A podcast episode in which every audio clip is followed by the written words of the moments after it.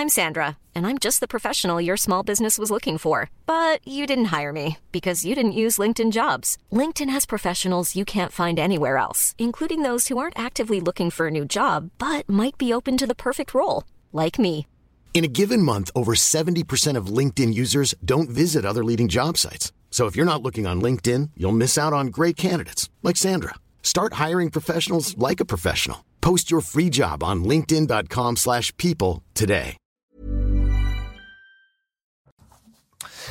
Bonjour à tous et bienvenue à l'heure des pros ce matin. La réélection d'Emmanuel Macron a accouché d'une séquence communication sinon ratée, du moins gâchée. Le 7 mai, jour d'investiture, il touche la joue euh, d'Édouard Philippe comme un professeur tense un garnement. Il y a comme un soupçon d'humiliation que l'ex-premier ministre n'a semble-t-il pas oublié, comme en témoigne son interview dans le Figaro hier où il soutenait du bout des lèvres le président de la République.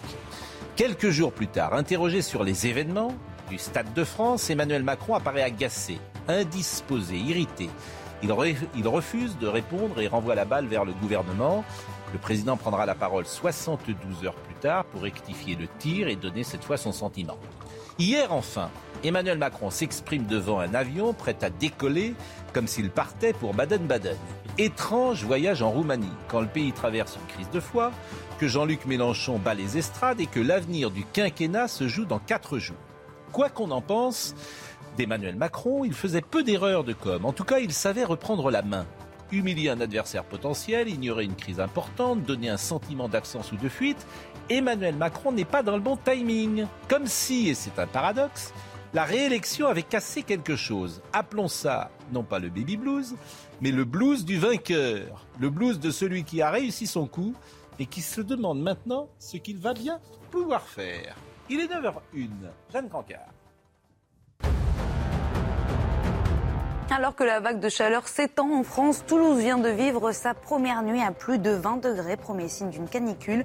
La ville rose où le pic de chaleur devrait atteindre les 40 degrés dans les prochains jours. Pour cette journée de mercredi, en attendant, les maximales dépasseront souvent les 30 degrés dans la plupart des villes. À Lyon, deux personnes ont été tuées dans une fusillade cette nuit dans le quartier de la Duchère. Deux autres ont également été blessés. À ce stade de l'enquête, les autorités évoquent la piste d'un règlement de compte. C'est l'épilogue d'une campagne qualificative qui a débuté il y a deux ans. Le Costa Rica a décroché le dernier des 32 billets pour le Mondial 2022 au Qatar, battant la Nouvelle-Zélande pour leur sixième Coupe du Monde de football et la troisième consécutive. Les Costariciens rejoignent l'Espagne, l'Allemagne et le Japon dans le groupe E.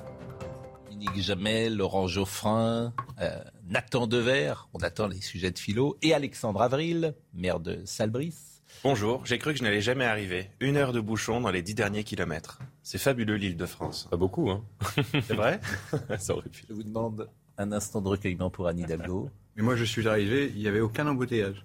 Ben oui, vous avez dormi deux ici. témoignages contradictoires. Vous avez dormi ici, c'est pour ça on Non, vous fait venir la veille maintenant. Non, grâce à pour Hidalgo. que vous soyez là. Grâce à Hidalgo, il n'y avait aucun embouteillage, ça roulait très bien. Nous n'avons, nous vivons pas dans la même réalité, Monsieur Geoffrin. Ça se confirme surtout. Ah oui, non, mais j'étais sur Terre, je vous assure, j'étais pas sur Mars. hein. Surtout. Oui, mais, oui, mais- Lui, mais- il, mais- est- il va de Paris à Paris. et voilà, il, est, Ici, il habite dans, ici, il habite Là, les beaux quartiers. Vous, venez de l'extérieur. Vous, vous êtes un bourgeois. voir, ça n'a aucun Vous êtes, rapport. ah non, Ça si. n'a aucun Ça n'a rapport.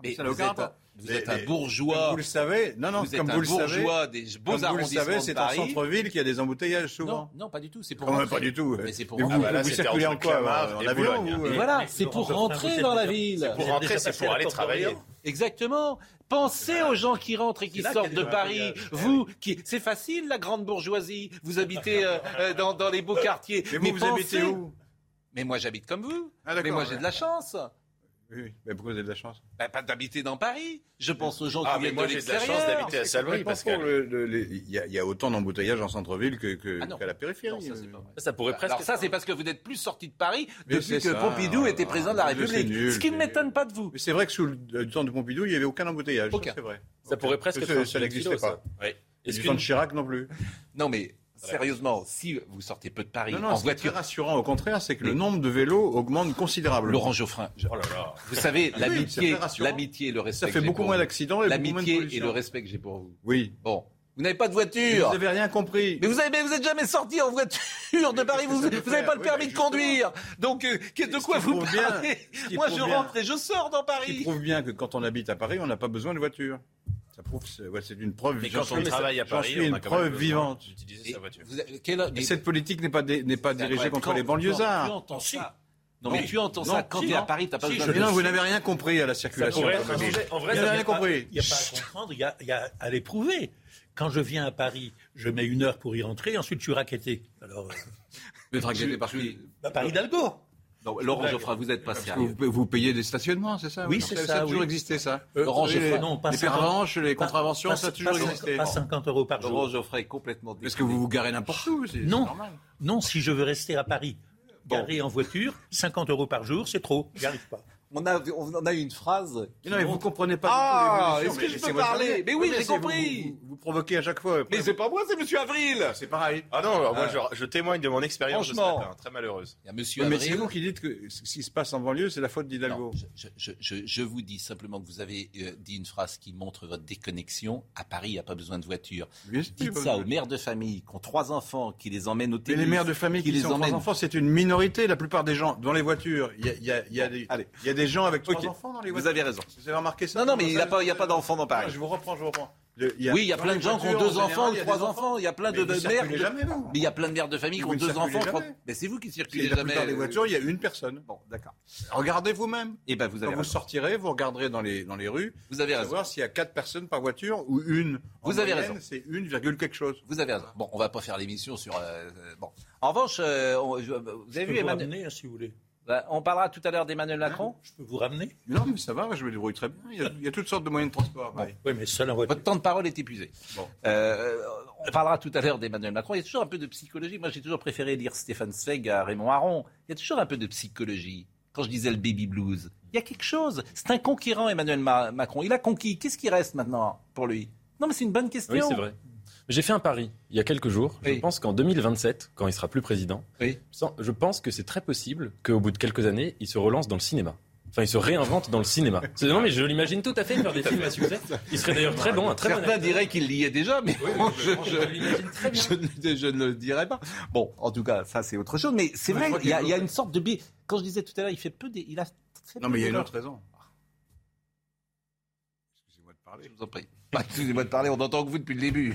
Vous êtes quand même Non, formidable. Il n'a rien fait pour les présidentielles. Il a gagné. Oui. Donc il se dit, bah, j'ai rien fait pour les législatives, je vais gagner. Alors là, vous avez tort si vous avez cette analyse. Parce qu'il a beaucoup fait pour la présidentielle. Précisément. Euh, il est rentré dans les 15 derniers jours et je pense qu'il a été utile. Il est allé sur le terrain. enfin, présidentielle, ça dure un peu plus longtemps. Et surtout, il a- son programme est flou. Quoi. Il est- Oui. Ah Son bah, programme est vide, vous voulez Oui, enfin, il, il est passé, faire, il est passé brusquement de est pas vide, il est l'euphorie flou. au désarroi. mais il y a un truc qui, par exemple, la séquence, euh, effectivement, euh, Édouard Philippe, la séquence, je ne réponds pas aux questions, je suis irrité, la séquence lunaire quand même hier, devant ce- cet avion qui part pour Baden-Baden, t'es quand même très surpris. quoi. Là, il y a un truc qui va plus. Je veux dire, de- de- sur, de- sur un tarmac en train de, de- de- de parler. Bah, d'ailleurs- bah, non. Non, mais vous avez compris ce que je veux dire. euh, parallèle, parce que De Gaulle- c'est- c'est- tu dis, c'est voilà, dans l'imagerie populaire, tu vois un président devant un avion. Et vous avez raison de faire le parallèle parce que de Gaulle, était en 68, Roumanie en était en 68. Et il était, non, c'est Pompidou qui était parti en Roumanie. oui, oui. Non, il était en. Afghanistan.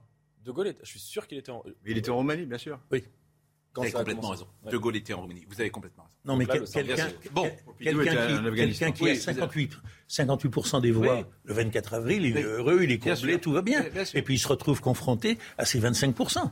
Exactement. Bon, euh, on en parlera tout à l'heure. Simplement, je voulais qu'on commence le sujet par les tenues et les voiles euh, islamiques. Ah. Depuis le dé- Pourquoi vous dites ah Il y a longtemps qu'on n'en avait pas parlé. C'était, je me- je me- C'est pas, pas- mais c'est qui en a parlé. Parce que Papendiaï, il ne parlait pas euh, et il a parlé hier. Oui. Bon, il a d'ailleurs dit cette phrase formidable qu'on entendra tout à l'heure. Je suis universitaire. Il n'a toujours pas compris qu'il était ministre. Il dit je suis universitaire. Non, il n'est plus universitaire, il est ministre. Il faut lui dire. Il Oui. faut le prévenir.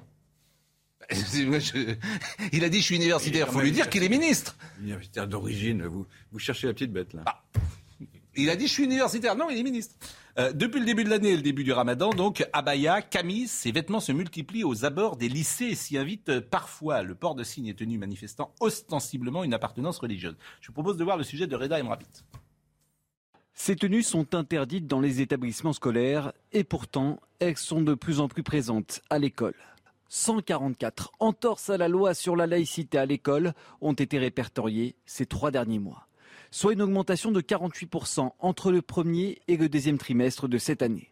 Et l'écrasante majorité de ces entorses à la loi concernent les tenues islamiques, avec des jeunes influencés par les réseaux sociaux. Les causes immédiates, c'est par exemple les nouveaux imams et les nouveaux hajj, c'est-à-dire les jeunes qui sont allés à, à la Mecque 2.0. Vous verriez sur TikTok euh, l'audience incroyable de certains de ces petits barbus euh, et de ces euh, filles voilées qui font du prosélytisme actif et qui sont devant la vraie retraditionnalisation.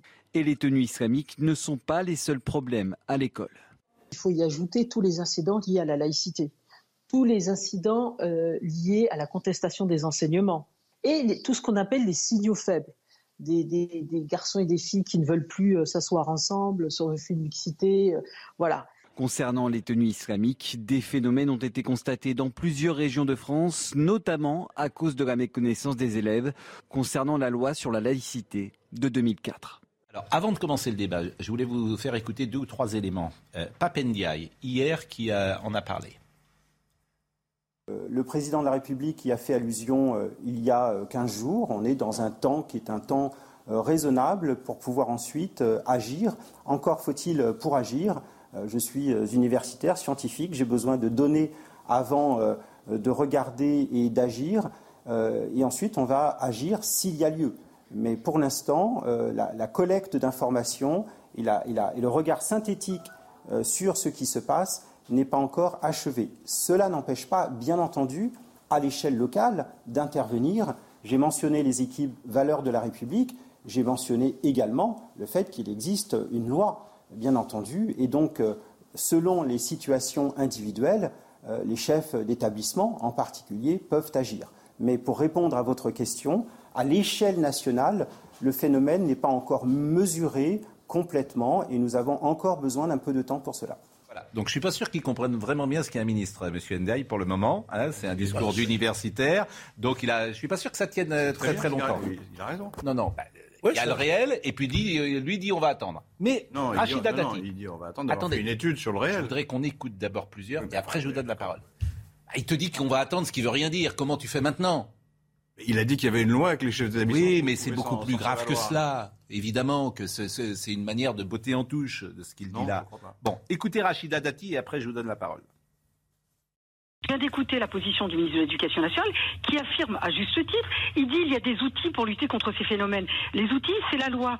Alors il dit après, on va mesurer, mais pas besoin de mesurer, on connaît l'ampleur de ce phénomène.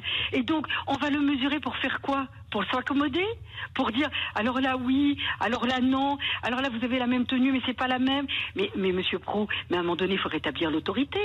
Mais l'élève ne vaut pas l'enseignant, il ne vaut pas le, il ne pas le directeur de l'établissement. Le directeur il est maître dans son école et puis il a il a le règlement intérieur, il a la loi. Faut arrêter avec ces accommodements. On dit qu'on va le mesurer. En fait, vous savez ce que ça veut dire Ça veut dire on va s'accommoder et ça veut dire quoi? Eh ben pas de vague. Voilà. Et ben le pas de vague, on a fini avec Samuel Paty. Faut dire les mots, hein. Faut faire sujet verbe complément, hein. Là, il n'y a pas de débat euh, philosophique. Hein. À un moment donné, il faut rétablir l'autorité. Il faut refuser, mmh. évidemment, cette force, cette entrée en force d'une idéologie.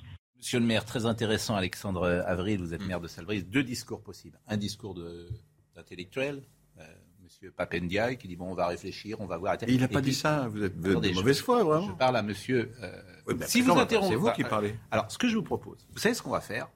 Vous allez venir là, en fait. Et moi, je vais venir là. Non, mais vraiment.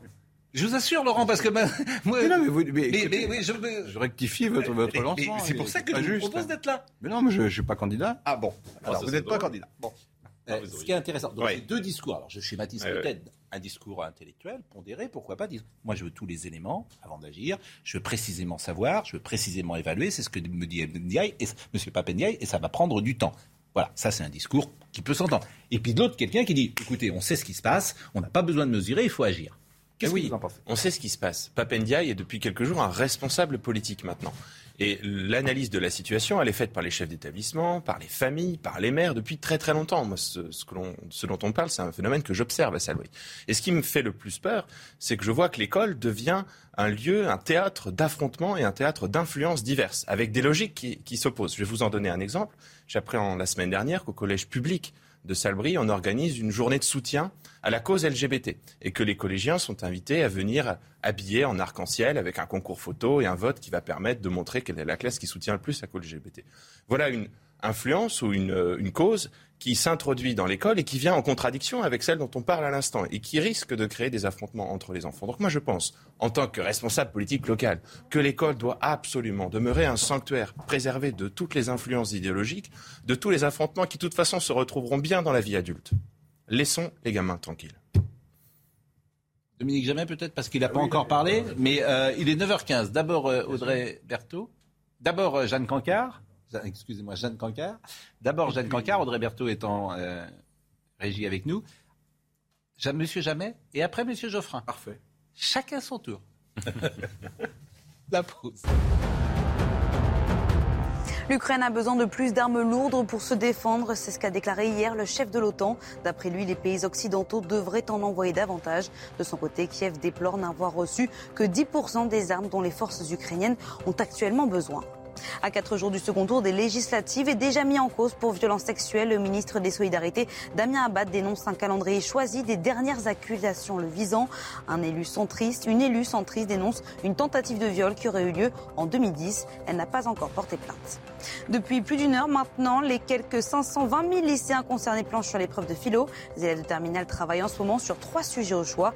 Un examen souvent redouté par les lycéens et qui se tient cette année dans un contexte de vague de chaleur exceptionnelle. Dominique Jamais, sur le fond comme sur la forme. écoutez, on a un ministre qui se réclame de sa qualité d'universitaire, qui n'est pas contestée, qui n'est pas contestable, et qui est un atout pour exercer les fonctions qui sont les siennes, mais qui simultanément réclame ou revendique le droit de prendre son temps, de botter en touche, comme vous le disiez, parce qu'il n'est pas informé. Il n'est pas informé de quelque chose dont le public est largement informé, dont le milieu enseignant enseignants est largement informé, dont les parents d'élèves, dont les responsables de collège sont parfaitement informés, mais il veut prendre du temps. Bon, c'est une manière de dire élégante mais claire finalement. Bon, ben, je ne fais rien dans l'immédiat, je retarde le plus possible, je prends mon temps, il n'y a pas de problème. Bon. Or, il y a un problème. Ce problème reflète naturellement la composition de la population française qui a changé et qui comporte, ce qui n'était pas le cas il y a 10, 20, 30, 40, 50 ans, qui comporte une proportion très importante de musulmans. Très bien. Mais euh, le problème n'est pas seulement quantitatif, la répartition de la population, le problème est celui de l'influence grandissante de l'islam sur des populations d'origine. Là, c'est pas l'islam, ça peut être la culture, hein, simplement d'ailleurs. Parce que le camis, c'est pas un vêtement religieux et la baya non plus. Non, mais enfin, c'est pour ça que c'est pas simple à trancher. Non, attendez, disons, qu'il y a un état d'esprit, et cet état d'esprit se traduit par des manifestations visibles euh, qui, devant lesquelles le ministre, pour l'instant, se voile la face. C'est lui qui se voile, bizarrement, dans cette affaire, et euh, ça reflète surtout l'impuissance de la société face à un phénomène qui est pourtant proscrit par la loi. Et c'est pas proscrit, c'est pour ça que c'est Là, j'ai le vadémécum du, ministre, euh, du ministère de la laïcité sur la laïcité à l'école. Euh, il indique que sont interdits les signes ou tenues manifestement ostensibles par leur nature même une appartenance religieuse, voile, qui pas grosse croix, donc là, il n'y a pas de, souci. Mais euh, également les signes ou tenues qui ne sont pas à proprement parler religieux, mais qui sont portés pour manifester ostensiblement une appartenance religieuse. Nous y sommes. Bah, c'est le camis, le camis sous la baya, c'est pas des vêtements religieux. Et moi, j'entends des jeunes filles de 15 ans dire mais attendez je le porte pas du tout pour des raisons religieuses. Je le porte parce que euh, c'est une tradition c'est euh, parce que c'est une robe comme une autre etc je porte, je porte une chemise brune mais c'est parce que j'aime le brun.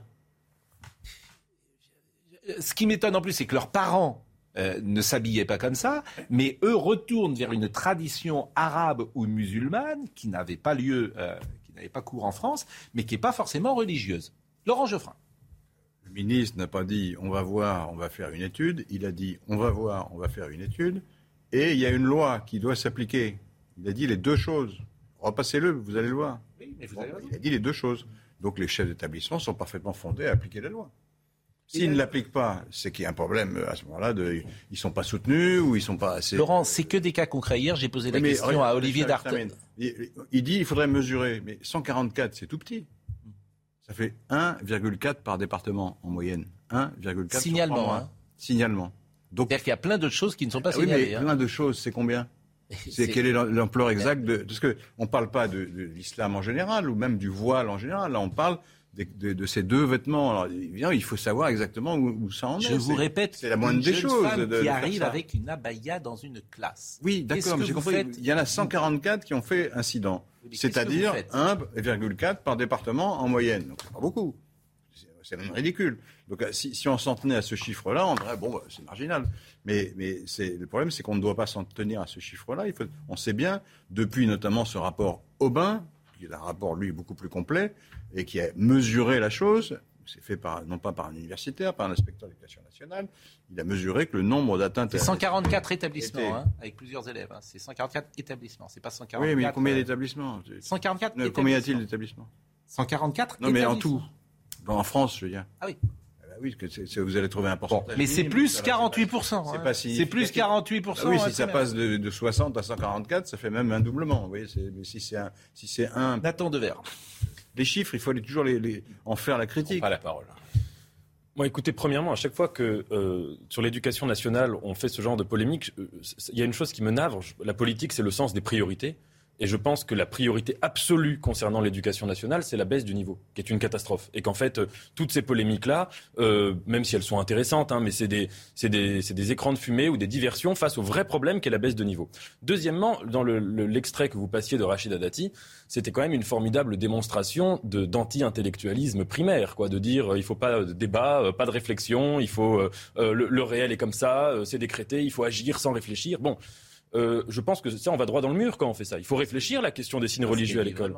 Si elle dit, elle dit, il faut pas de débat philosophique. Et on sait, on, sait le réel, on n'a pas besoin de le mesurer, on sait les, problèmes qui existent aujourd'hui. Oui, mais justement, moi je pense absolument l'inverse, qu'il faut au contraire prendre le temps de la réflexion sur, le signe sur les signes religieux à l'école. Oui, mais c'est pas religieux. En oui, sur les signes religieux ou, oui, oui, ou identitaires ou culturels. Le camis et l'abaya, je le répète, c'est para-religieux, on pourrait dire, comme on parle de parapharmacie. Vous voyez, c'est autour de la religion. Alors là, pardonnez-moi, ce sont des, c'est des vêtements euh, de culture arabe ou musulmane qui sont portés précisément dans des pays euh, arabes euh, ou musulmans, mais qui n'ont pas de, de, de, comment dire, de, a priori, qui ne sont pas religieux. Je ne peux pas vous dire autre chose. C'est une culture différente, ce sont des mœurs différentes. C'est pour ça que le problème il est intéressant me semble-t-il. Nathan a raison. Le vrai sujet, c'est celui de la baisse du niveau scolaire. pour ça, il y a une chose, c'est faire en sorte de sanctuariser l'école pour être un lieu d'apprentissage et de savoir et pas un théâtre de démonstration identitaire et religieuse. Il y a une solution qui est toute bête et qui est toute simple. Et je pense qu'il serait assez majoritaire dans l'opinion, c'est l'uniforme. L'uniforme à l'école, l'uniforme au collège, comme dans les collèges britanniques. Parce que vous éliminez là toute euh, influence possible, toute discrimination sociale d'ailleurs sur les marques de vêtements, parce que c'est un, sujet aussi. Vous éliminez tout et vous concentrez les enfants dans ce sanctuaire du savoir sur l'apprentissage et sur la concentration. Mais, bien sûr que le problème numéro un, c'est l'enseignement et le niveau de l'enseignement. Mais ce n'est pas de cela qu'on parle aujourd'hui. Il y a un autre problème qui est celui de ces costumes insolites à l'entrée des établissements. Et le problème, bien que euh, Rachida Dati, dans sa manière habituelle, y aille euh, euh, comme une charge de cuirassier, le, problème, c'est de savoir si la loi peut être respectée ou pas. Oui, je vais vous poser une question simple. Je l'ai posée hier à Olivier D'Artigol. Il m'a dit, moi, ça ne me pose pas de problème. Un garçon qui arrive en classe en djellaba, est-ce que, qu'est-ce que vous en pensez? Moi, je suis pour appliquer la loi. Alors, regardons la loi et puis. il a le droit d'entrer en djellaba. Il a le droit. Il a le droit d'aller en djellaba à l'école. C'est le problème. C'est la question. il a le droit. C'est pas interdit. Bah, la djellaba n'est pas un vêtement religieux, je pense. Mais c'est un problème de mœurs, de culture et de, de, de, culture partagée. C'est pas la culture et c'est pas l'habillement français. C'est-à-dire qu'on est euh, occidental, plus exactement. C'est pour ça que ces questions sont intéressantes. Écoutez, Madame Jacqueline. donc il faut repréciser la loi. Et vous n'allez pas faire une loi pour dire euh, comment les gens doivent être habillés? Ça, avait une... ça, existe de rediscuter une loi, d'amender une loi, des dispositions. Vous allez dire on n'a pas le droit d'entrer en djellaba euh, C'est la, c'est la question. Il y avait eu une polémique sur le crop top il n'y a pas longtemps. Là. Bien sûr. Franchement, qu'est-ce qu'on en a à faire de savoir comment les gens s'habillent à l'école? Le sujet, c'est qu'ils soient forts à l'école. Quand on a une école qui est dans un tel état. Bah, écoutez, dans les écoles privées, il y a moins ce problème-là. Hein. Dans les écoles privées, parce que les parents, comme le rapport de force est inversé dans les écoles privées, que les parents ont tellement envie que leurs enfants sont dans, les écoles privées, les parents ils disent rien. Donc jean déchiré dans une école privée, c'est niette. tu rentres pas avec un jean déchiré. On considère qu'il y a une forme de bienséance. Tu viens pas avec un crop top. Il y a des lycées privés où tu n'arrives pas à 12 ans maquillé avec du rouge à lèvres. C'était le cas dans les écoles euh, dans le temps. Bah, bien sûr, bien sûr. Écoutez Madame Eustache-Brignot et après on va marquer une pause. Jacqueline Eustache-Brignot. S'il y a des remontées, parce qu'il y a des remontées, eh bien, on tranche et on dit, il y a une loi, la loi de 2004. Moi, je ne suis pas favorable à ce qu'on trouve cette loi personnellement. Elle a été bien appliquée, elle a été bien respectée, sauf que depuis 5, 6, 7 ans, on a de nouveau des pressions euh, religieuses dans les écoles et de la part d'une religion essentiellement. Il faut simplement rappeler cette loi. Cette loi, elle dit, on interdit tout signe religieux. Moi, j'aurais aimé qu'au lieu d'être dans ce déni du fait de dire ah est-ce qu'on va le caractériser, il va falloir prendre le temps pour vraiment mesurer. Non, un ministre, il est là aussi pour dire et pour porter une parole et pour défendre la laïcité. Bon, la pause, c'est un sujet qui n'est pas simple à régler parce qu'il n'y a pas que de la religion. Je le pense, il y a aussi une culture, des traditions, des mœurs qui sont différentes, euh, pratiquées par les Français aujourd'hui. Donc la pause et nous revenons. Il est 9h31, Jeanne Cancard.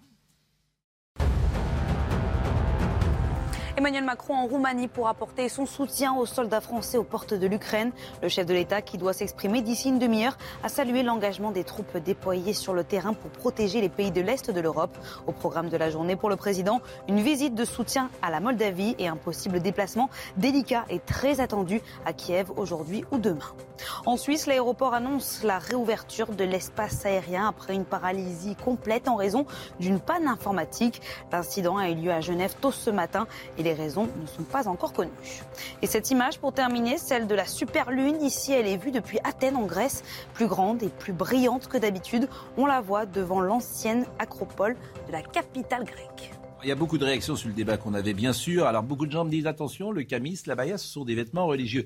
C'est possible. Moi, je lis la définition du camis. Le camis, c'est un vêtement long, porté traditionnellement par les hommes arabes, très ancré dans la culture arabe et différent selon les régions. Le camis est l'habit traditionnel porté dans les pays du Levant et du Moyen-Orient. Le camis n'est cependant pas un vêtement islamique, mais une tenue traditionnelle préexistante à l'islam. C'est pour ça que je suis. Ces sujets-là m'intéressent parce qu'on est à la frontière. Faut pas être dupe. On sait bien parfois pourquoi ils sont portés, mais en soi, ils sont parfois culturels et traditionnels. Mais d'après votre définition, la France est donc en passe de devenir un pays du Levant ou du Moyen-Orient. Euh, Quelque, tout le monde évidemment n'est pas en camis et, à l'école, mais, mon exemple de Djellaba est très, très intéressant, très intéressant. Bon, euh, l'affiche, le, le tweet de la Croix-Rouge, vous l'avez vu hier qui a beaucoup fait parler? Vous n'avez pas vu ça? La Croix-Rouge a lancé un message de prévention sur Twitter pour adopter les bons gestes pendant la canicule. Et on y voit comme personnage montrant le bon exemple en buvant de l'eau, vous allez voir, une femme voilée. Adoptons les bons réflexes canicule. C'est très intéressant. On va la laisser, cette image. On va la laisser quelques secondes.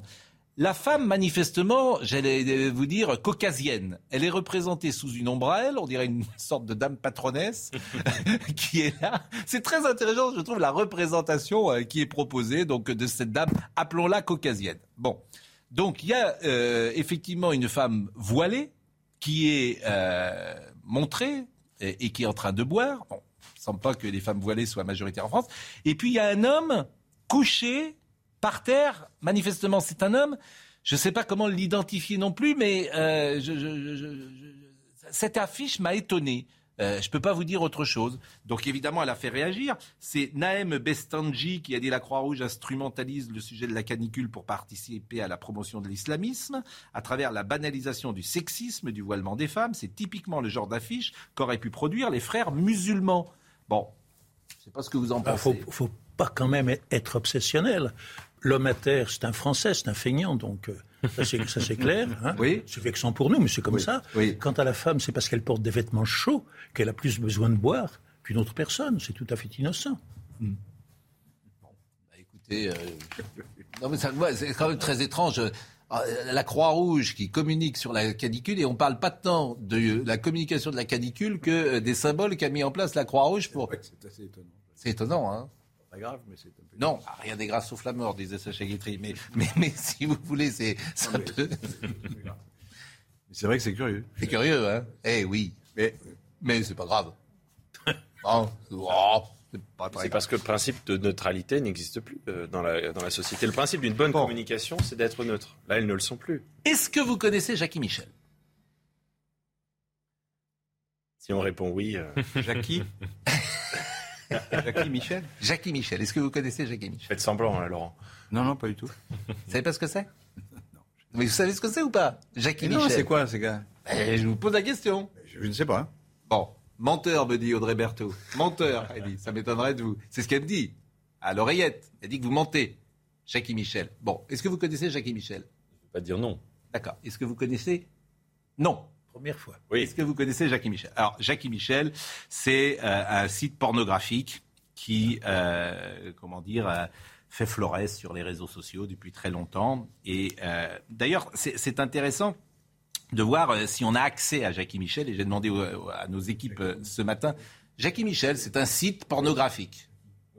Voilà, c'est un site pornographique. Mais il se trouve que je vous en parle ce matin parce que euh, Michel Piron, qui est le propriétaire du site euh, pornographique, Jackie Michel, sa femme et trois autres personnes sont visées pour des faits de proxénétisme et de viol. Ils ont été placés euh, en garde à vue. Alors, c'est quoi le principe de Jackie Michel, si j'ai bien compris? C'est des amateurs, nous sommes d'accord, qui se mettent en scène dans des ébats sexuels et ce sont des vidéos qui sont proposées au grand public. C'est ça le, euh, comment dire, euh, c'est vendu comme ça. En tout cas, des amateurs. Donc c'est des femmes qui témoignent, des hommes qui témoignent. Et à chaque fois, il ne semble pas que ce soit, officiellement en tout cas, euh, des gens qui sont payés. Donc des professionnels. Est-ce qu'on a une petite illustration de Jackie Michel? Parce qu'on ne voulait pas le faire en direct pour tout vous dire, parce qu'on avait peur euh, euh, si on activait de voir des choses qu'il ne faut pas voir à la télévision. Donc, euh, vous allez par exemple sur Internet, vous tapez Jackie Michel, donc vous dites entrer, donc à ce moment-là, vous, entrez dans Jackie Michel, ce site, voilà, et après, manifestement, là, on a flouté, bien évidemment, pour pas que nous puissions voir, mais il y a plein de vidéos, donc un homme rencontre une femme, deux femmes se rencontrent entre elles, que sais-je, et ces vidéos sont accessibles au grand public. Il n'y a il a pas besoin de payer. Bon.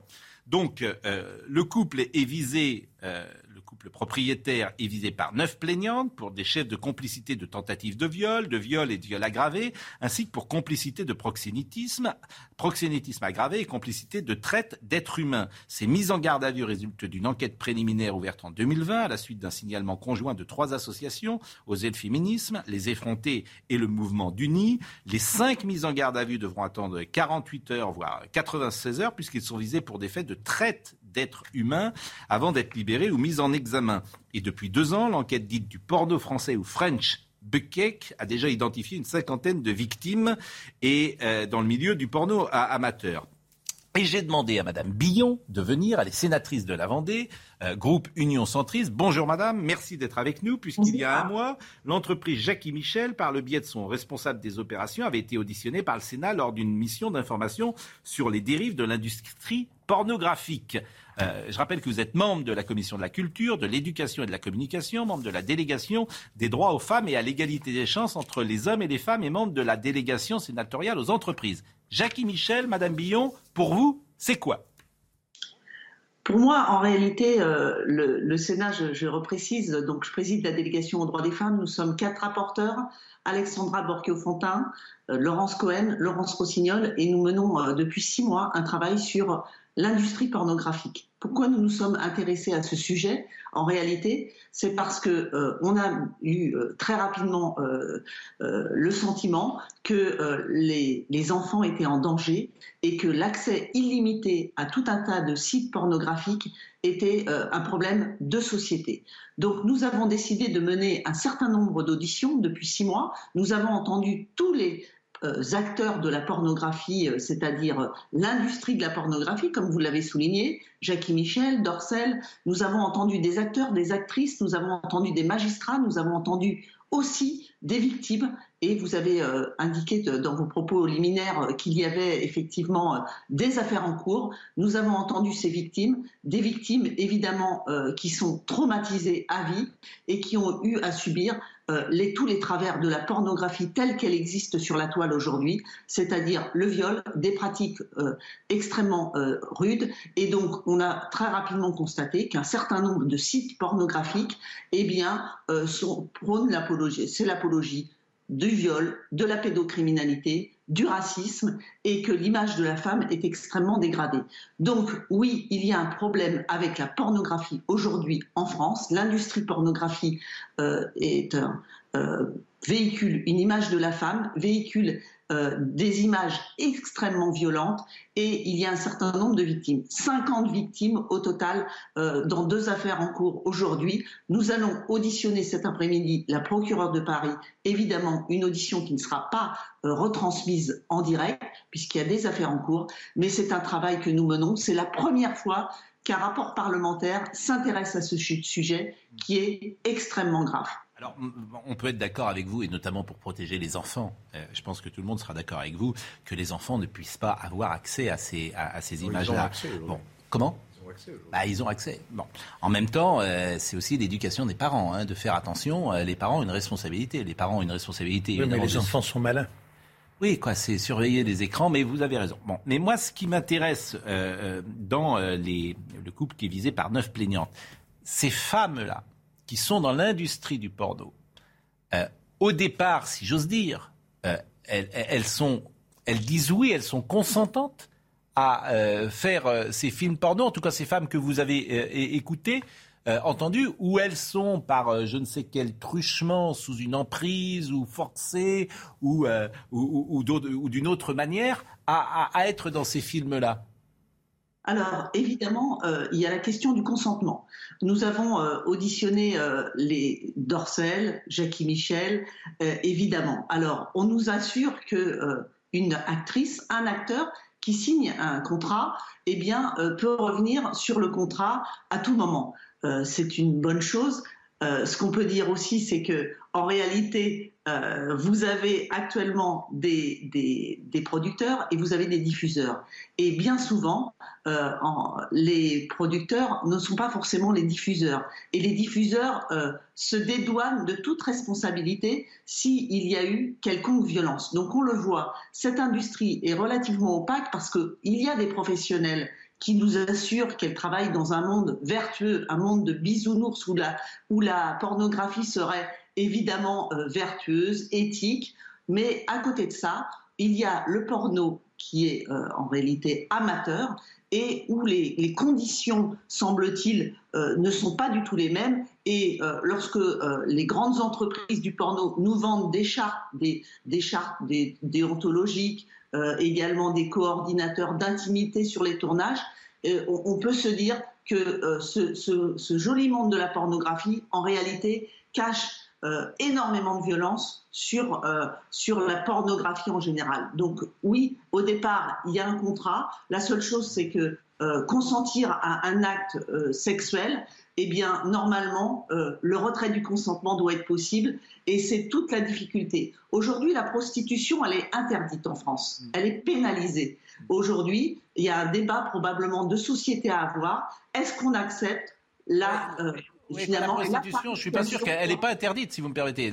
ce qui est interdit, c'est le racolage, et ce qui est interdit, je crois, c'est euh, les clients. C'est le client, mais la prostitution n'est pas interdite. C'est ah me semble-t-il. Hein. Alors, en revanche, dernière chose, le, les, les, la, consommation d'actes sexuels, l'achat d'actes sexuels est interdit. C'est le client, exactement. C'est le client. Vous avez parfaitement raison. Alors, euh, mais les, comment dire, les, les personnes qu'on voit euh, dans le site de Jackie Michel, ce sont des gens payés ou ce sont des amateurs? Et ça sera euh, ma dernière question.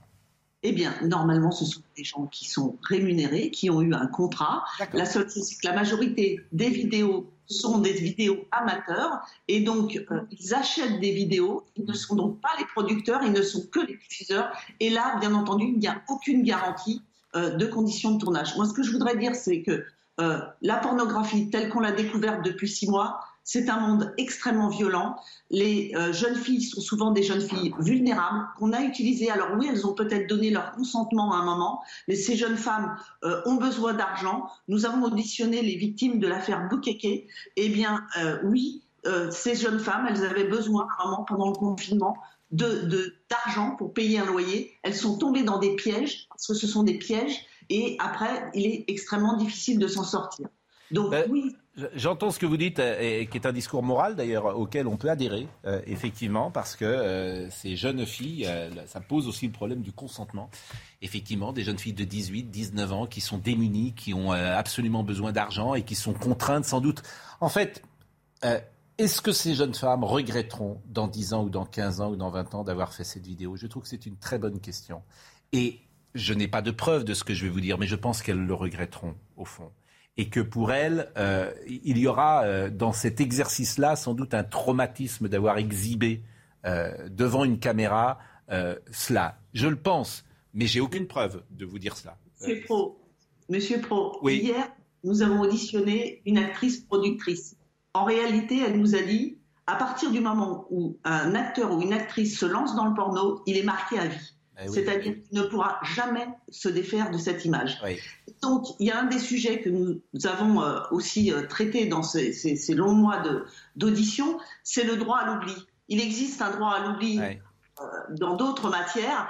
Et euh, moi, je, je- je- je pense qu'il y a un, un gros travail à faire pour le droit à l'oubli, pour toutes ces vidéos qui sont parfois euh, pénalisantes à vie. Et on le, euh, voilà. Eh bien, merci beaucoup, Madame Billon. Je ne vous connaissais pas. Vous êtes sénatrice de la Vendée. En tout cas, vous n'étiez jamais intervenue sur notre émission. Mais vraiment, ce que vous avez dit est extrêmement euh, intéressant et, peut faire réfléchir. Peut faire réfléchir parce qu'on est tous parfois parents.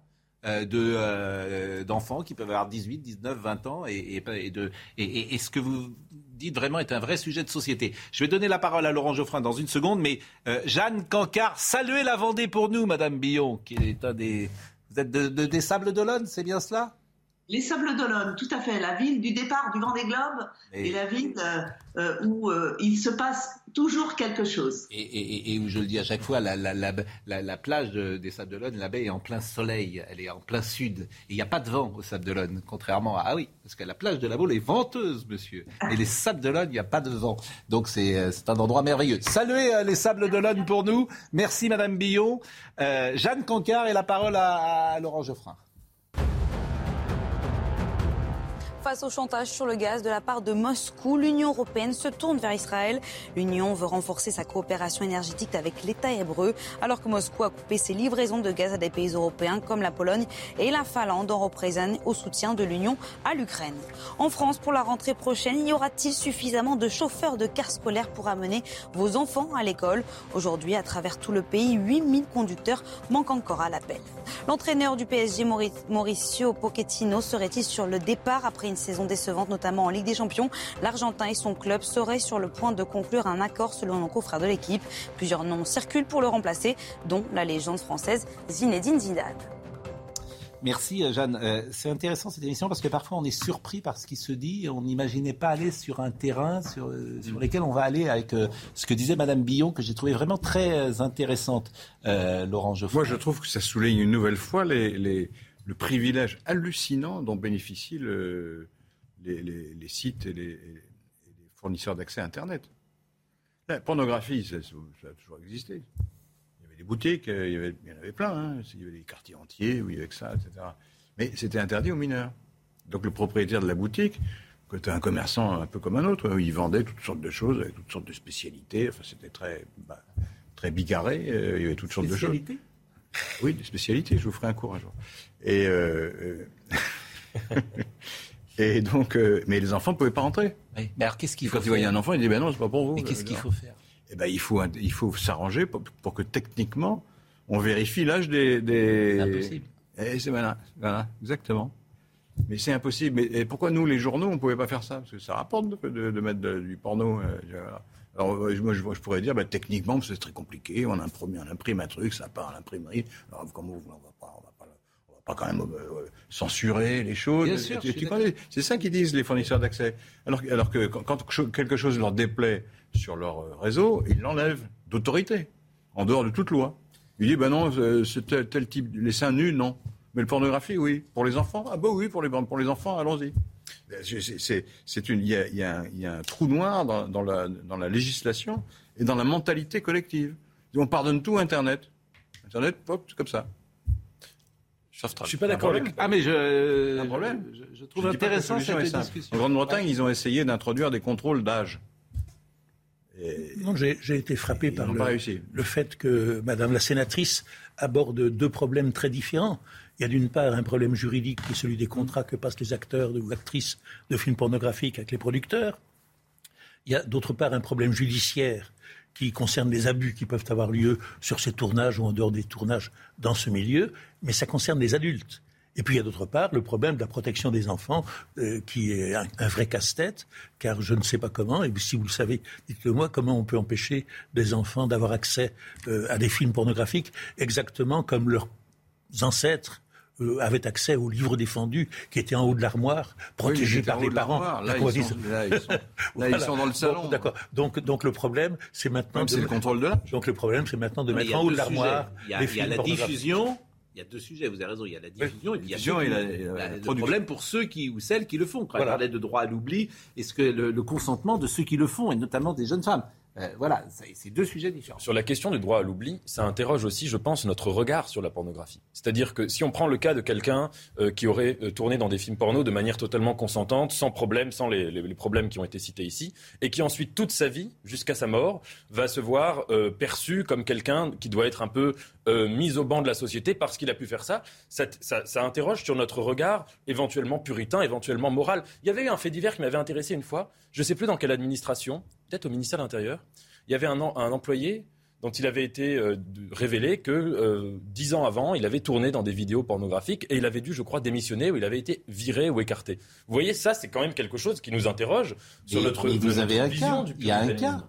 Il y a un cas d'un homme politique Exactement. qui a fait non pas un film porno, il a fait 10 secondes de porno. Et il n'existe plus, politiquement. Bon, qui ça? Benjamin Griveaux. Il a fait une vidéo porno. Ah, vous riez, il a fait une vidéo porno. C'était pour une seule personne. Oui, mais, Oui, mais c'est c'est terminé. C'est-à-dire qu'il est, il est marqué euh, à vie, d'une certaine manière, par cette euh, vidéo. Et c'est. euh, oui, mais je croyais que vous parliez de Monsieur Odoul. Ah oui, est Monsieur conseiller régional, aussi, oui. euh, du Rassemblement national. en Il a fait Dordogne, quoi, qui lui a Il a tourné, fait- qui a tourné un film pour, un film érotique, c'est ça Euh, oui, oui, euh, plusieurs films pornographiques homosexuels, Ouais. et dont euh, cela ne semble pas gêner euh, ou entraver la carrière, Ouais. ce qui montre une liberté par rapport au problème des mœurs, Ouais, il est qui est pas en ancienne au première ligne Rassemblement national d'ailleurs, ce qui est assez déconcertant. Comment Ouais. Je dis, il n'est pas en première ligne. S'il était, euh, s'il avait un rôle officiel, s'il était ministre, parce que Benjamin Griveaux, à l'époque, il était euh, ministre, euh, peut-être Oui, ce oui, serait non, bien, différent. bien sûr, mais on est, dans Mais- une, so- on est dans une société qui est relativement tolérante. Oui, Heureusement. oui, oui. Tout à fait. oui. Après, j'imagine qu'on peut avoir. Mais c'est intéressant ce que disait de Billon sur, euh, je parle des jeunes femmes. Oui, mais, intéressant. oui, mais Mad- Madame Billon. Et leur euh, degré de consentement, est, on, peut, on peut le questionner. Voilà, c'est ça, moi, qui m'inquiète. Quand je vois une jeune Madame femme. Billon s'est lancée dans une vaste enquête, euh, Oui. c'est fort bien, elle est dans son rôle d'ailleurs, mais il semble qu'elle adoptait le point de vue euh, que euh, les actrices ou acteurs des Oui. films porno sont toujours des naïfs qui n'imaginaient pas un instant Non, j'ai pas- où ils mettaient les pieds. Oui, ils disent pas ça. C'est vers cela qu'elle Non, moi, la question, si vous me permettez, la question que j'ai posée, elle est pas mal. Est-ce que dans 10 ans ou dans 15 ans, ils regretteront ce qu'ils ont fait? Non, mais d'accord, mais C'est-à-dire, parfois, faut savoir euh, décider pour les autres. J'entends, j'entends bien, j'entends bien, mais euh, l'idée, l'idée suivant laquelle les malheureuses jeunes filles qui, ont affaire à de Dieu proxénètes deviennent prostituées sans jamais l'avoir imaginé, sans jamais l'avoir prévu et sans savoir ce qu'elles font, c'est quelque chose d'un peu absolu qui ne correspond pas toujours à la réalité. Oui, mais c'est ce qu'à 18 ans, euh, tu sais ce que tu fais. T'as, On est majeur. la maturité. On est oui, on majeur. est majeur. On peut élire le président de la République, on peut. Oui, oui, mais c'est une, c'est une vaste question, Monsieur Ce que disait aussi euh, Madame la sénatrice, c'est que les types de contenus sont en train d'évoluer. Et le, le porno, notamment sur Internet, devient de plus en plus violent, de plus en plus avilissant pour les femmes. Ouais. Et c'est un vrai sujet pour les, pour les gamins aussi de, de voir comment se fait leur éducation euh, sexuelle et sensuelle. Mm. Et ce type, de, ce type de contenu ne les invite pas à découvrir la délicatesse et la douceur de la découverte du corps de l'autre, etc. Oui, enfin, la, oui, Et- et- la et le délicatesse porno- il y a 20 ans des hommes ou d'un 50 ans, euh, j'ai des, des remontées parfois euh, qui contredisent ce que vous me dites. hein. Bah, parce que j'entends euh, qu'il y a 50 ans, les hommes ne se, il n'y avait pas de porno et je, je n'entends pas tous qu'ils se comportaient mais aujourd'hui, le euh, phénomène de comme la société, comme la carte du tendre vous de, avez de, de- gamins au XVIIe 6e siècle. sur 10 qui sont déjà allés consulter des sites pornographiques Oui, oui, oui. à 11 ans. oui, C'est ça le sujet. Et je suis pas sûr que quand vous, vous-même vous aviez 11-12 ans, Ah, vous étiez euh, aussi informé, si je puis dire, de toutes les possibilités. Moi, j'ai été informé vers 27-28 ans. Ouais, voilà. Extrêmement tard. Pas très bien informé d'ailleurs. Et il y a deux phénomènes, si je peux dire un truc, c'est que le- le- on voit quelque chose de très intéressant en ce moment, c'est le recul de l'âge du premier rapport sexuel. Oui. On fait l'amour le- pour la première fois un peu plus vieux maintenant. Par contre, ça baisse en parallèle euh, l'âge où on est exposé à des vidéos ou à des Et images. les petits garçons dans le temps, c'est pour ça que. Et ça, c'est en train de déconstruire complètement Oui, l'éducation les sexuelle. petits garçons, très souvent dans les campagnes, à 12-13 ans, dans le monde rural, euh, ils avaient vu le loup. Et à Paris, ils allaient, ils payaient les filles. Donc le nombre de gens des, qui sont nés dans les années 20, 30, 40, qui ont expliqué que leur premier rapport était avec une, euh, Mais- une mais- péripatéticienne, c'était assez fréquent. Mais c'est très vrai ce que vous dites. Ça veut dire que ce phénomène-là, c'est que la pornographie, qui est censée être une sorte d'initiation euh, euh, à la sexualité, en fait, est une euh, différence avec un A. Elle ne fait que différer l'acte, de- le moment de la découverte de la sexualité. Et La sépare. Et, et juste une chose, Oui. sur- la question des enfants, il faut quand même faire attention parce qu'il y avait eu des, des grands, des grands débats là ces derniers temps. Certains qui voulaient faire en sorte que pour aller sur un site pornographique, on mette sa pièce d'identité, un scan de son passeport, de sa carte d'identité. Vous voyez euh, le genre de, de Ah oui, vous aimez pas ça, vous. dans lequel on peut rentrer. Un passe sanitaire. Il faudrait un Bah oui, passe, c'est un équivalent. passe pornographique. Mais Ce serait très très dangereux comme logique. Il faudrait un passe pour tout. Passe sanitaire, passe porno. Un passe porno. Oui, mais le- le- Euh, le- non, on est en retard, on est en retard. La pause, la pause. Non, non, la pause, la pause, je vous assure. La pause. Euh, Olivier D'Artigol qui nous écoute dit attention, Doul n'a pas tourné de film porno, mais une vidéo érotique, ne laissez pas passer ça. C'est pas la même chose. Et euh, Olivier D'Artigol. Au débat philosophique, ça. Ah non, c'est pas la même chose, le porno et. Exactement, c'est c'est un Il sujet. n'y a du pas de bac. philosophie. C'est un sujet du bac. Oui, quoi, c'est pas Qu'est-ce très philosophique. éro- érotique et Ah pornographique bah, vous voulez que je vous montre? Non, euh, pardon. La philosophie dans le boudoir. Bon, et puis Olivier D'Artigol conclut en disant mignonne, allons voir si la rose. parce que Oh. c'est Romantique. Voilà, ce matin avait des clauses, sa rose. Sa robe de pourpre au soleil. Voilà, vous avez appris ça. Euh, la pause et on revient. On a le sujet d'Amelia Abad, le crack de la Villette, le Bitcoin. On va faire un point sur le Bitcoin parce que vous en avez des Bitcoins? Non. Ah oui, ça m'étonne pas parce que ça a perdu Vous en avez? 70%. Bien sûr que non. Euh, et puis euh, on parlera si vous- peut-être de la canicule aussi. Faites attention à vous. Hein. Il fait très chaud, Jean-Laurent Geoffrin. Il faut que vous buviez. Euh, la pause à tout de suite. On est très en retard. Il est 10h03, Jeanne Cancard.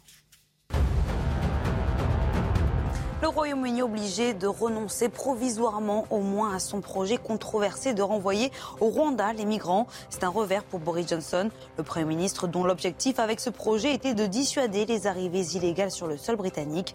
Un volte-face qui n'est cependant pas une défaite selon la ministre de l'Intérieur. Aux États-Unis, les suites de l'enquête parlementaire sur l'assaut du Capitole, Donald Trump fustige une parodie de justice que constituent selon lui les travaux de la commission parlementaire démocrate qu'il accuse de tentative de coup d'État. C'est un monument du football français. Les Girondins de Bordeaux sont au bord de la faillite, incapables de présenter des- avec des comptes en règle. Le club a été rétrogradé administrativement en national, l'équivalent de la troisième division. Une décision dont ils vont faire appel. Il y aura appel, Jeanne, et euh, je sais que vous êtes intéressée en plus par euh, cette belle ville de Bordeaux, mais il est possible qu'on aille au-delà, c'est-à-dire que les Girondins déposent le bilan. Donc si vous déposez le bilan, parce qu'en national, vous n'aurez même pas assez d'argent pour repartir, là, vous vous retrouvez en division euh, d'honneur. Vous, allez au premier échelon euh, du football euh, français. Donc l'appel sera, faut remettre 20 ou 25 millions. Je suis pas sûr qu'il y ait quelqu'un qui soit prêt à mettre 20 ou 25 millions. Il y a un trou qui est très important. Chaque année, j'adore le bac de philo. Chaque année, lorsqu'arrivent les sujets, euh, nos invités doivent y répondre. Bac général, deux questions. Les pratiques artistiques transforment-elles le monde? Vous avez 4 heures. Non. Alors bon, vous êtes agrégé de philo. Euh, donc, euh, les pratiques artistiques. D'abord, est-ce que c'est, c'est pas vraiment une question de philo déjà? Trouve que C'est un- ça qui me frappe déjà. Sociologique, oui. C'est voilà, c'est pas vraiment une question de philo. C'est-à-dire que la philo n'est plus la philo. Les pratiques artistiques transforment-elles le monde? Bon, c'est pas, euh, C'est pas la question la plus philosophique. euh, Si, moi je trouve que c'est un Oui. assez beau sujet parce que euh, quand on parle d'art, on parle en général de création artistique. Et là, le pratique artistique, ce n'est pas du tout le monopole de l'artiste. C'est tout, c'est nous tous, tout un chacun, en tant que nous pouvons euh, participer ou avoir de l'art dans notre vie. Les, les bons exemples à prendre là, ce serait la danse, ce serait les, les, les, les- le théâtre, ce serait des situations où, sans être soi-même vraiment artiste, on est en situation de faire de l'art, entre guillemets. Mm. Et est-ce que ça, ça transforme le monde? C'est- une question qui, qui, qui invite à prendre sur l'art un regard différent. Il y, a, il y a une citation de Marx qui est très. On lui a demandé que c'est quoi le communisme? Il a répondu c'est quand les ouvriers joueront du violon. C'est- Non, mais je suis d'accord, c'est très beau. Suis d'accord. Vous auriez commencé comme cela, peut-être, euh, votre, votre dissertation. Mais, Non, les autre- pratiques. Il y a, il y a un autre exemple, c'est euh, Heydrich, qui était le chef de la SS, Hmm. était un violoniste de, de premier ordre. Oui. C'est pour ça- pour quand on dit toujours la culture, c'est bien pour la paix, oui, on, peut penser, mais il y a des contre-exemples. Mais, mais c'est ce que c'est.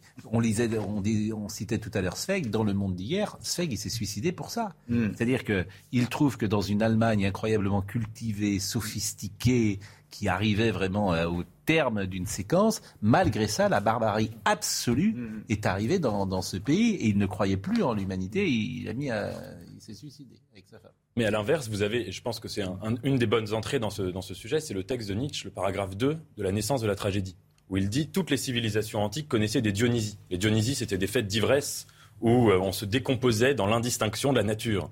Et les Grecs ont été les seuls qui ont introduit de l'apollinien dans les fêtes d'ivresse, c'est-à-dire des moments euh, d'art euh, individués, comme la tragédie, comme les statues, comme l'art dorique, etc. Et il dit ça, ça a été l'invention de la civilisation grecque et de la civilisation en général. Mais- Et donc là, on voit bien comment des pratiques collectives La fête de la musique. ont sauvé de- de- du danger de la nature. Jack Lang. Oui, c'est ça. La fête de la musique. Mais Je, je ne sais pas si vous me donneriez une mauvaise note, mais euh, vu l'énoncé du sujet, je m'interrogerais sur le sens qu'il faut donner à pratiques artistiques. Est-ce qu'il s'agit des pratiques des artistes ou du marché de l'art en général Euh, Non, pratique. À alors là où vous avez raison, c'est que. les gens- Comment les amateurs, quoi. Non, mais la question, elle est mal posée. euh, la- Elle n'est pas très bien posée. on peut s'interroger. Ben, quand, non, mais euh, quand on parle de la culture, il y a la création et puis il y a la pratique culturelle. La pratique culturelle, c'est quand. Vous n'avez pas soi-même- cité Goebbels non plus. Quand j'entends le mot culture, Si, je sors mon revolver. J'allais le faire aussi, oui. Elle est apocryphe. Elle est apocryphe. Bon, les pratiques artistiques transforment-elles le monde? D'abord, vous n'avez pas répondu oui ou non. Est-ce que lire un livre, est-ce que voir un tableau, est-ce que, est-ce que ça transforme? Je ne sais pas si ça transforme le monde, mais ça transforme les individus en tout Eh oui. cas. C'est-à-dire que plus les individus sont cultivés, quand même, même s'il y a l'exemple euh, que vous disiez tout à l'heure, moins ils sont accès peut-être à la barbarie, peut-être? Moi, j'aurais la, la réponse de, de Heidegger. Les pratiques artistiques instaurent un monde. Ce n'est pas la même chose que de dire que ça, ça transforme le monde. Quand vous êtes euh, au théâtre, tous ensemble, en train de faire quelque chose, vous, vous instaurez un monde différent, un monde possible, Mais qui advient là comme ça. Et J'insiste sur mon interrogation. Est-ce qu'il s'agit des créateurs ou de ceux qui euh, vont voir les Non, expos ça c'est la public, c'est le pratique, voilà, c'est le public. euh, C'est sûr que les gens qui ont fait ce sujet ont pensé à art, une chose, c'est que l'art, ça se désigne par le mot euh, poiein en grec, créer. Et là, praxis, ce n'est pas la même chose. Donc en effet, c'est c'est tout- c'est toute l'ambiguïté du sujet. Sinon, ce serait pas intéressant. Et c'est un sujet qui Et encourage l'éducation certains diront qu'on a des discussions de, de, de, de café ici, de, de, de, de commerce. Franchement, praxis et poyenne. Bon, en tout cas, ce qui est sûr, c'est que les pratiques artistiques, si elles ne transforment pas le monde, elles transforment au moins le rapport que nous avons avec le monde. Et elles transforment notre façon de le voir. L'éducation musicale, c'est une manière d'apprendre à écouter. L'éducation euh, graphique, apprendre à dessiner, apprendre à peindre, c'est une manière de regarder différemment le monde. Avec plus de contraste, avec plus d'application, avec plus de patience aussi. Et ça, c'est vraiment quelque chose qu'on doit encourager dans les politiques publiques en général. L'éducation artistique, musicale, l'éducation à la lecture. Ça, ce sont de, de beaux sujets auxquels invite ce, ce sujet qui est en fait éminemment Alors, le deuxième politique. sujet. On peut prendre l'exemple du rock et de la pop musique, Hmm. qui a été massivement pratiqué. Même les concerts, Woodstock, vous avez des concerts de, de pop musique qui ont changé par le monde, qui ont changé la mentalité collective, comme Woodstock. Bon. Revient-il, l'autre sujet, revient-il à l'État de décider ce qui est juste? Revient-il à l'État de décider ce qui est juste? Alors là, effectivement, on a tous des exemples en tête de ce qui s'est passé l'année dernière. Est-ce que c'était juste de décréter le pass sanitaire? Est-ce que c'était juste de demander aux gens de mettre un masque euh, sur la bouche? Est-ce que c'était juste d'imaginer euh, de rouler à 80 km/h plutôt que 120 Ça, c'est un beau sujet. Ça, c'est un beau sujet. toute l'équivoque du sujet, c'est que le, le- le juste et la justice, c'est aussi bien une vertu morale qu'un principe euh, juridique, disons, de distribution, distribution des biens, distribution de ce qui est autorisé ou pas. Donc euh, euh, c'est tout, ce qu'il faudra creuser dans le sujet. Vous voyez, Platon montre bien que la justice morale est très difficile à identifier à l'échelle d'un seul individu. Savoir si on est quelqu'un de bien ou pas bien, c'est très difficile à voir parce que l'échelle est petite. Quand en revanche on l'étudie à l'échelle de la cité tout entière, là on peut avoir une vision plus, précise de, de comment se répartissent les deux. Mais et ça, à mon avis, c'est ce qu'il faudra bien montrer dans le sujet, c'est la différence. Euh, par exemple, Ruvenegien a écrit un livre qui était vraiment intéressant, qui s'appelait L'État nous rend-il meilleur où il fait la distinction entre la liberté positive et la liberté négative. Tant que l'État est dans une situation de liberté négative, c'est-à-dire il dit aux citoyens, on ne va pas empiéter sur vos libertés, on vous interdit certaines choses parce que c'est interdit, mais on ne, vous on ne vous empiète pas sur votre liberté morale, c'est une chose. Mais dès lors que l'État essaye de dire, de promouvoir, de décider de ce qui est juste moralement, là, c'est extrêmement dangereux politiquement. et, oui, et, de décider ce que tu regardes chez toi, ce que tu vas manger, comment tu vas t'habiller. Qui d'autre que l'État peut décider de ce qui est juste? Mais de la, de la même façon de la même façon que les pratiques artistiques ne sont pas incompatibles avec la barbarie, de la même manière, est-ce que l'État, est-ce que les pratiques de l'État, est-ce que les directives de l'État, est-ce que les lois de l'État sont toujours conciliables avec la notion du bien et du mal qui est extérieure et supérieure à la notion de l'État? Revient-il à l'État de décider qui d'autre mais, qui d'autre? Moi je vous réponds. Antigone qui pointe au bout du nez là. Oui, bah, Antigone on va la recevoir, mais elle vient en, deuxième, dernière partie. Mais qui d'autre que l'État ah Qui d'autre que l'État, cher ami Qui d'autre que l'État La religion. Et voilà. Et oui. Oui, mais on est dans un État laïque, justement. Pas forcément la, religion. Ah, en tout cas, pour certains. Ce qui est juste, pour, pour un catholique fervent, euh, faut distinguer ce qui est les lois pour un catholique fervent, l'avortement euh, n'est pas euh, sans doute quelque chose auquel il recourra. Il trouvera que ce n'est pas juste. C'est pas obligatoire. Hein. C'est un beau domaine pour le Conseil national de la refondation. Bon, euh, voilà ce que je voulais vous dire euh, ce matin. Non, mais c'était intéressant. Euh, on plonge, si on, si on peut, dans une actualité plus prosaïque avec Damien Abad, des nouvelles accusations. Euh, c'est euh, le site Mediapart qui a publié le témoignage d'une troisième femme qui l'accuse, euh, l'ancien patron des LR, de viol en 2010. Elle décrit une soirée du premier trimestre 2010 dans l'appartement de Damien Abad, à laquelle elle se serait rendue à reculons après plusieurs gestes déplacés de la part de l'homme politique lors de rencontres antérieures. Elle raconte qu'après avoir vu quelque chose au fond du verre, qu'il venait de lui servir. Elle dit être alliée, euh, allait immédiatement recracher sa gorgée aux toilettes. Damien Abad euh, l'attendait derrière la porte à la sortie des toilettes et tout était allé très vite. Il l'aurait poussée dans une pièce en face, puis aurait tenté de la contraindre à une fellation. Damien Abad l'attendait derrière la porte à la sortie des toilettes et tout est allé très, vite. Euh, je le répète. Alors, cette jeune femme est anonyme. Premier point. Deuxième chose, cette jeune femme n'a pas porté plainte. Donc, euh, je vous soumets. Euh, Troisième chose, c'est Mediapart qui sortent ça à quelques jours du second tour des législatives. Donc, ce sont des sujets euh, très, très complexes. Très complexes. Bah oui, mais on aimerait. Parce que quand tu as. Pourquoi c'est complexe? Parce que quand tu as un témoignage, bon, quand tu as deux témoignages, quand tu as trois témoignages, bon. Là, ça fait trois. Oui, mais là, ça fait on, on, aimerait vu les accusations formulées, vu le rôle de Damien Abad et euh, euh, l'époque où se, produisent ces accusations et les gens qui en font usage, on aimerait que la justice euh, se remue un peu et qu'elle prenne en main ce dossier pour que nous sachions si ces accusations sont fondées, douteuses ou, non, ou infondées ces femmes ne portent pas plainte, ce que je peux comprendre aussi, parce que c'est tellement difficile de porter plainte. C'est-à-dire que tu, tu, mets ta vie, tu n'as pas envie, en fait, que les autres, on parlait de droit à l'oubli tout à l'heure, ne te voient plus qu'à travers ça. C'est ça qui est complexe. L'autre problème étant que même si c'est vrai, on peut perdre. Et en plus, tu peux perdre, exactement. Même si c'est vrai. Et même si c'est vrai. Faute de preuve. Faute de preuve. Oui, mais même si c'est faux, tu peux être cru. Non, non, mais c'est pas, c'est pas simple. Hein. Mais non, mais c'est ça qui est difficile, c'est qu'on ne peut pas non plus condamner les gens uniquement sur des accusations. Il faut des preuves. C'est ce que je voulais rappeler. Il est 10h04. Il fait un peu frais. Il y a la clim. Très frais. Faut pas mettre la clim, c'est pas bon euh, pour la planète. La clim, mais euh, il va faire très chaud aujourd'hui. Et euh, buvez. Comment? Buvez, oui, c'est ce que je vous ai dit. Ne reprenez pas mes plaisanteries. ah, d'ailleurs, sur il y a contestation sur la Croix-Rouge, la Croix-Rouge euh, a communiqué, aurait communiqué, me dit-on, en disant que c'était pas une femme voilée, c'était une femme qui avait une serviette humide, ah voilà, une serviette ah humide sur euh, le visage. Elle a communiqué manifestement la Croix-Rouge. Bon, alors.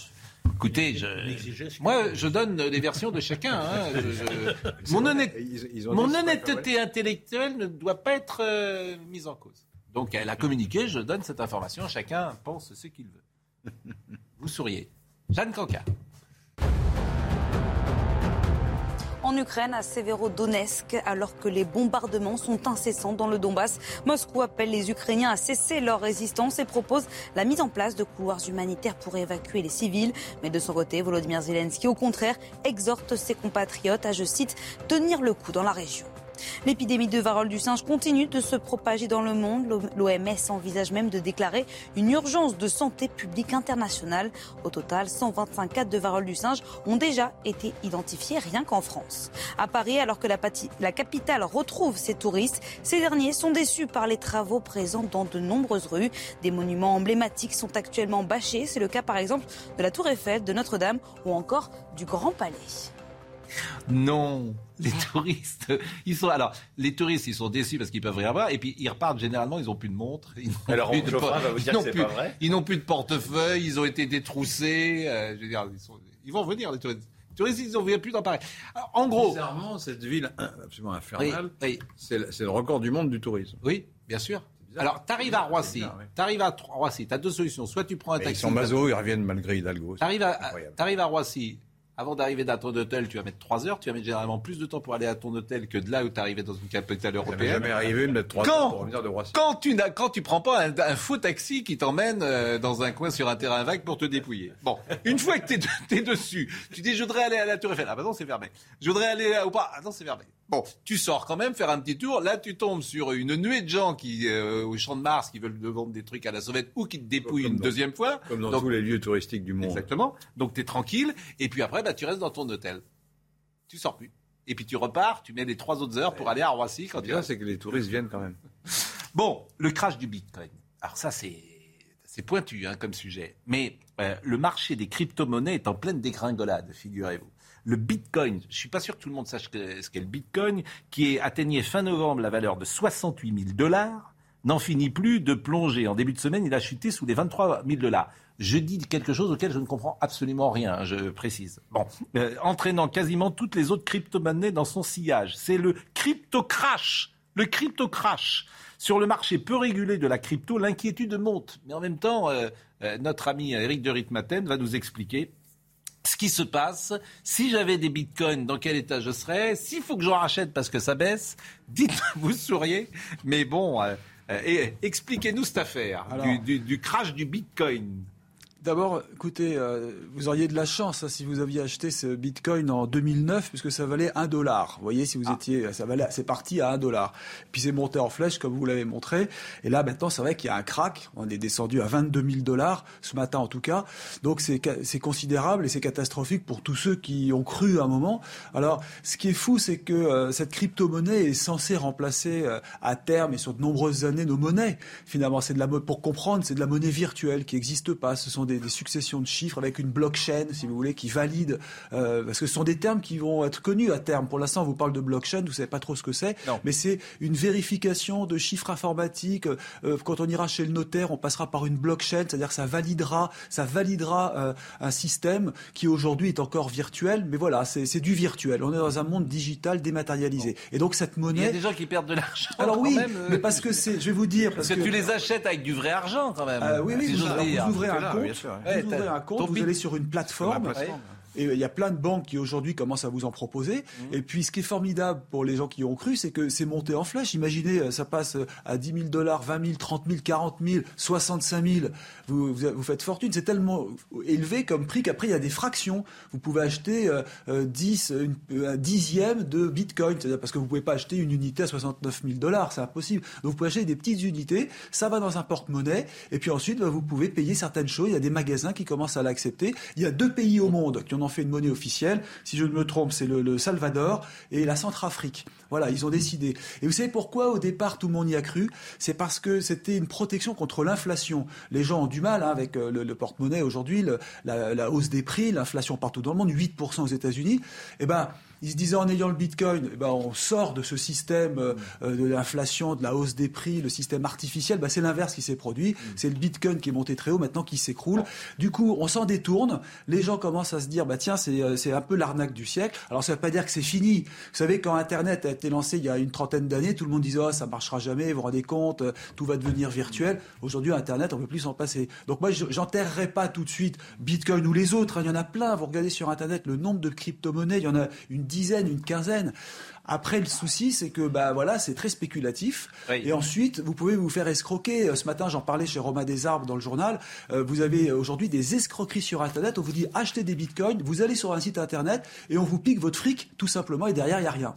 Hein, Il y a des l'AMF, qui est la- l'autorité de la monétaire euh, en France, a traqué les, les fraudeurs. C'est abominable. Bon, hein. Vous bah, avez des écoutez, pertes d'argent euh, considérables.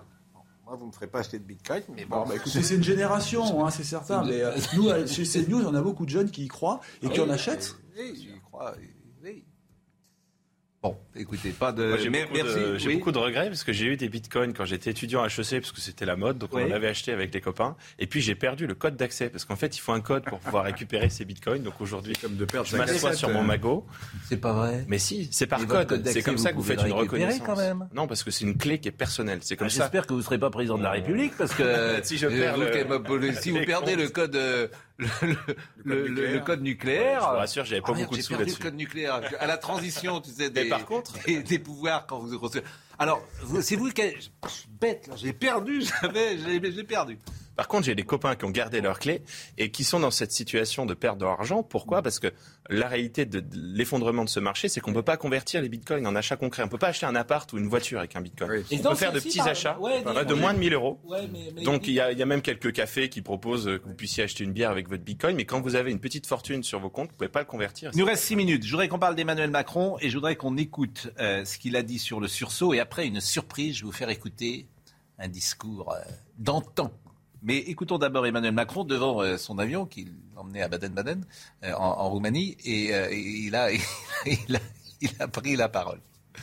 Un hélicoptère. Le choix que vous aurez à faire ce dimanche 19 juin est plus crucial que jamais. J'entends les inquiétudes, les difficultés qui se sont exprimées. Et je respecte chaque voix, chaque sensibilité. Mais parce qu'il en va de l'intérêt supérieur de la nation, je veux aujourd'hui vous convaincre de donner dimanche une majorité solide au pays. Nous sommes à l'heure des choix. Et les grands choix ne se font jamais par l'abstention. J'en appelle donc à votre bon sens et au sursaut républicain. Ni abstention, ni confusion, mais clarification. Dimanche, aucune voix ne doit manquer à la République. Dimanche, je compte sur vous pour doter notre pays d'une majorité solide afin d'affronter tous les défis de l'époque et de bâtir l'espoir. Emmanuel Macron est de droite face à Jean-Luc Mélenchon et, de, gauche face euh, à Marine Le Pen. C'est le discours du bon choix. Ah ben justement. C'est le discours du. Ah, ben justement. En 1978, me semble-t-il. Bravo. C'est ça. Eh bien, je l'ai retrouvé. Ah, voilà. C'est ça la surprise. C'était ça. Vous savez combien de gens avaient voté en 78 85% au deuxième tour. 78. Mais Et c'était très, une- c'était très, très effectivement parce qu'on imaginait que la gauche puisse La gauche gagner. gagnait, ouais. Valéry Giscard d'Estaing va à Verdun sur le Doubs et écoutez ce qu'il dit parce que bien sûr, euh, je pense que ça, ça résonne après avoir entendu Emmanuel Macron. Je suis venu vous demander de faire le bon choix pour la France. Certains ont voulu dénier au président de la République le droit de s'exprimer. Curieuse République que celle qui serait présidée par un muet. Le président de la République n'est pas un partisan. Il n'est pas un chef de parti. Mais il ne peut pas rester non plus indifférent au sort de la France.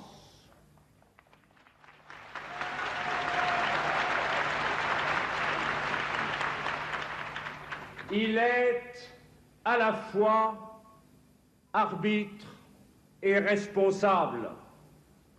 Sa circonscription, c'est la France. Et donc, on est bien sûr magnifique, euh, bien évidemment. Il y a une différence quand même. C'est-à-dire C'est que là, Emmanuel Macron, il dit euh, voter pour la majorité présidentielle, aucune voix ne doit manquer à la République. Alors, cette phrase, on peut la mettre en miroir avec la déclaration de Jean-Luc Mélenchon qui avait été critiquée à juste titre d'ailleurs quand Jean-Luc Mélenchon avait dit la République, c'est moi. Et là, c'est la République, c'est nous. Mais dans les deux cas, il y a une identification quand même très dérangeante entre un parti euh, qui est respectable dans la Mais République. je suis pas sûr et qu'il visait la République en général. en soi. Si, il a dit. euh, C'était contre l'abstention. non, il a dit il faut appeler à la constitution d'une majorité présidentielle aussi large que possible.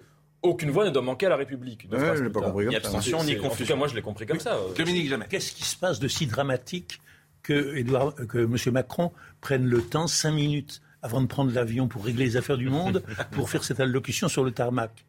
Rien. Si, il y a mauvais- il y a des mauvais non, non, vous permettez, mauvais je- sondages. Non, je sais, merci. Eh ben, mais merci. mais mais je je veux vous- dire, je vous réponds. non, non, Un effet qu'il alors- prépare, mais vous lui enlevez son effet, c'est pas bien. Oui, je- Rien. Excusez-moi. de- Bon, oui, mais Vous- ça pas rien- bien. rien- Reprenez. Il ne se passe rien que de normal. On vote dimanche prochain comme on a voté dimanche dernier, et c'est normal. Mais voilà que le président passe brutalement de l'euphorie, du silence, et d'un silence qu'on pourrait dire arrogant, euh, une fois de plus. Il considérait que c'était fait. Il avait eu 58% des voix au second tour de la présidentielle, donc c'était réglé. Et comme d'habitude, le pays devait donner la majorité aux législatives, au vainqueur de la présidentielle.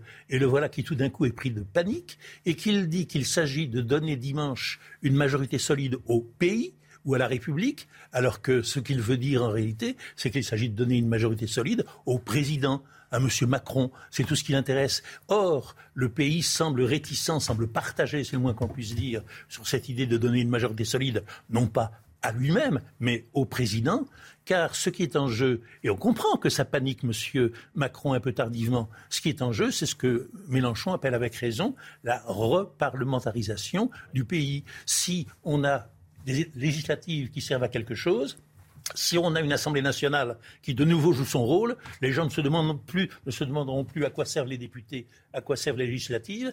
Ils auront retrouvé un statut d'adulte avec le, le renouveau éventuel de l'Assemblée. Hein, voilà ce qui est en jeu. Je comprends que le président euh, soit pris de crainte à l'idée de ne plus être le maître tout-puissant qui obéit à une majorité de godillots. C'est tragique pour lui, ça ne l'est pas pour nous. C'est le 15 juin, c'était l'anniversaire de Johnny aujourd'hui. Euh, il aurait eu 79 ans. Je vous demanderai peut-être euh, quelle est votre chanson de Johnny préférée, mais pour le moment, Jeanne Cancard, il est euh, 10h29, qui va nous donner une dernière fois les éléments d'actualité à retenir. Dans les Alpes-Maritimes, une camionnette a forcé un barrage de police, un passage de la voiture. Un migrant a été blessé par balle. Vers 2 heures du matin, le fourgon transportant plusieurs migrants et a été à l'origine d'une course-poursuite. Le conducteur et ses deux acolytes ont aussitôt pris la fuite. Les jeunes de banlieue française au cœur d'une controverse aux Pays-Bas.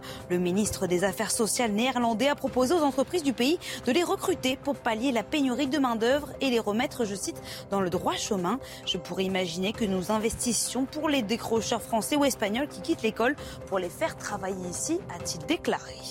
Près d'un an après son dernier match écourté par une blessure, Serena Williams sera de retour dans deux semaines à Wimbledon. À 40 ans, elle, est la joueuse à avoir remporté le plus de grands chelems, 23 tri- titres à son actif au total. Jeanne, est-ce que vous êtes fan de Johnny Hallyday? Ah oui. Eh bien, je vais vous proposer une des plus jolies chansons de Johnny. Pour porter tes angoisses. Je te promets mes mains pour que tu les embrasses. Je te promets mes yeux si tu ne peux plus voir. Je te Il aurait eu 79 ans. Il y a une exposition qui commence aujourd'hui de Johnny qui fera peut-être un tour de France euh, prochainement. J'ai été frappé ce matin en écoutant les radios combien Johnny est présent pour ses fans, pour ses supporters qui iront à cette exposition, qui ne l'ont pas euh, évidemment oublié. Euh, Ça reste peut-être un des moments les plus importants qu'on ait vécu ensemble collectivement. Euh, je me souviens l'enterrement de Johnny. euh, je fais un parallèle avec ce qu'on a vu en Angleterre avec la reine d'Angleterre où tous les Anglais pendant trois jours ont été capables de communier sur une seule chose. Il y avait ça dans l'enterrement de Johnny. Et c'est pas si fréquent que la France se retrouve derrière un cercueil en l'occurrence. Il y avait quelque chose d'émouvant qui nous reliait tous. Oui, pour Belmondo aussi. c'était, c'était fort pour Belmondo. J'ai eu le sentiment que c'était encore plus fort peut-être pour euh, Johnny. euh, alors c'était une France particulière, bien sûr. Hein. C'était, euh, une France parfois qui avait plus de 40 ans, plus de 50 Oui, il y a- ans. il y, a eu aussi l'enterrement de la réforme des retraites. Oui, bon. Bah, écoutez, euh, merci pour ce bon mot. Euh, euh, Arnold Cara était à la réalisation. Euh, Rodrigue Le Prado était au son. Merci à David Todelier, bien sûr. Audrey Berthaud qui était là ce matin, parce que vous savez, Marine a pris quelques vacances. Arthur Muriot, que je salue, qui est tout à fait remarquable. Merci, c'était bien. Monsieur Avril, vous repartez pour Salbris? Oui. J'espère que je ne vais pas faire 3 C'est à heures. combien de kilomètres de- de Bah, Normalement, c'est 2 heures. C'est à 200 km. Bon, vous devriez y arriver demain matin. Je veux dire, le plus dur, une fois que vous avez passé, Dans l'autre sens, la, ça marche une très fois que vous avez passé la porte de Saint-Cloud, tout va bien. Hein, c'est- ce qui est dur, c'est de passer les, les- le périph' où on peut rester. euh, c'est le sketch de Raymond DeVos. Vous tournez, vous tournez. vous Périph' qui va être temps. végétalisé bientôt. Bien sûr. Jean-Marc Morandini dans une seconde. À demain si on arrive jusqu'ici.